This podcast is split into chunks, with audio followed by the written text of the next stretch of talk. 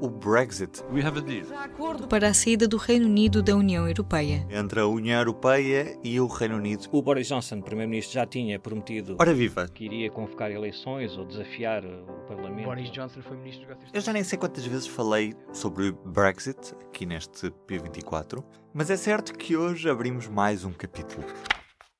Ontem à noite foi rejeitado o pedido do Primeiro-Ministro para novas eleições, mas. E há sempre um mas nesta história do Brexit.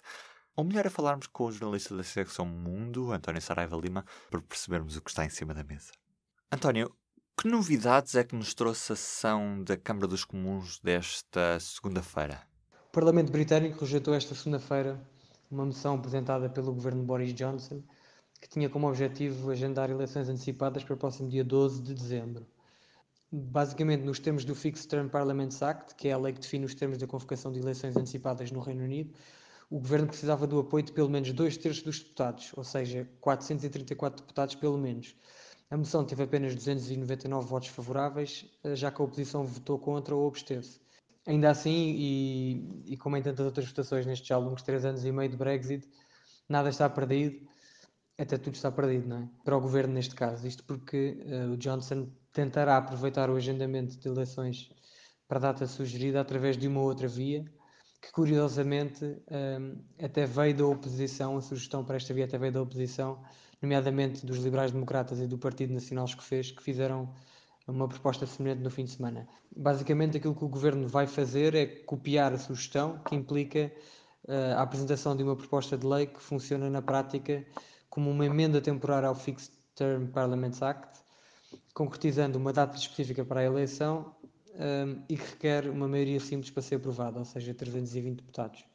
Basicamente, aquilo que o governo está a fazer é uh, mudar a maioria, em vez de precisar de uma maioria de 434, é tentar, através uh, de uma proposta de lei, uh, que a maioria seja uma maioria simples. Só que o problema é que resta saber, como sempre, nestas eleições que temos tido na Câmara dos Comuns, resta saber como é que vai reagir a oposição, eh, já que o Partido Conservador não tem maioria na Câmara dos Comuns.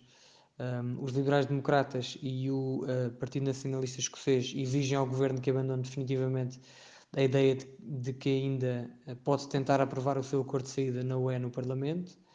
E o Partido Trabalhista, Jeremy Corbyn, continua a insistir que quer garantias de que não haverá saída sem acordo apesar de Johnson lhes ter dado, pelo menos foi isso que ele disse no final da votação, e da União Europeia ter aprovado o adiamento do Brexit eh, durante uh, três meses. Desta vez, o calendário marca 31 de janeiro de 2020.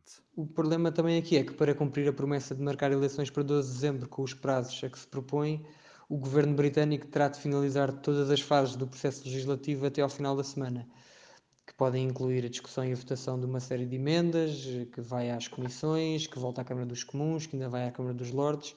O problema destas emendas é que, como em tantas outras ocasiões, poderão alterar o propósito inicial uh, uh, da, da, proposta de lei e baralhar completamente o sentido de voto dos deputados. Portanto, é muito difícil prever uh, o que é que poderá acontecer, porque dependerá muito daquilo que, qual for a, a proposta de lei final que estiver em cima da mesa.